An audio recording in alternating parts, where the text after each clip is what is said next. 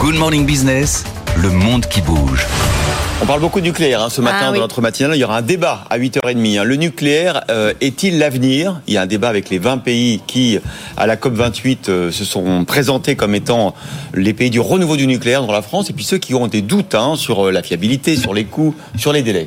Mais Benaouda Abdeldaïm, vous, vous allez nous dire que ça se passe en Chine, euh, le côté les innovations en matière de nucléaire. Le premier réacteur nucléaire de quatrième génération a fait son entrée en service commercial. Ça a eu lieu hier dans le nord du pays. Comment ça s'est déroulé? Oui, l'État chinois, lui, n'a absolument aucun doute. euh, la construction de cette première centrale nucléaire de quatrième génération au, euh, monde a, commencé il y a maintenant 11 ans.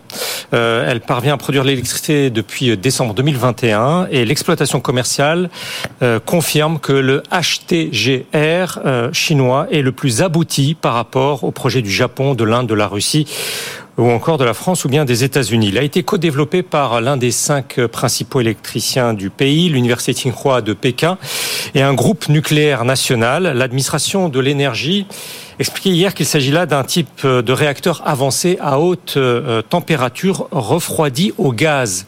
Euh, L'énergie produite est censée impliquer un système de fabrication de combustible et d'infrastructures de retraitement qui permet de surmonter, euh, nous dit-on, des lacunes des précédentes générations. Le concepteur en chef du programme a affirmé hier que la sûreté constitue la caractéristique clé du HTGR car le réacteur peut éviter une fusion ou une fuite de matière radioactive. Cette aptitude, selon son propos, est maintenue euh, sans intervention, y compris en cas de perte totale de la capacité de refroidissement, euh, ce qui signifierait que ces nouveaux réacteurs chinois peuvent être installés à l'intérieur des terres sans avoir besoin de ressources en eau. Et puis, dans les informations communiquées, il est fait mention très appuyée d'un savoir-faire quasi exclusivement national. Comme ce journal économique de Shanghai qui écrit que les droits de propriété intellectuelle sont totalement indépendants.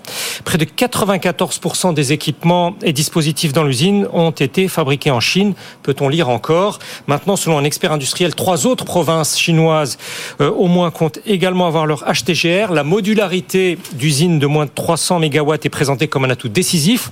À en croire une évaluation euh, chinoise, la valeur d'utilisation de cette industrie peut dépasser les 100 milliards de yuan, environ 13 milliards d'euros, mais certaines critiques, en particulier aux États-Unis, mettent en doute le coût d'exploitation avancé par les Chinois. En tout cas, vous savez qu'on est on s'est engagé dans beaucoup de pays dans une course au, au nucléaire, avec euh, notamment la, la volonté hein, de, de- de doubler la production nucléaire dans le monde à, à- à assez court terme.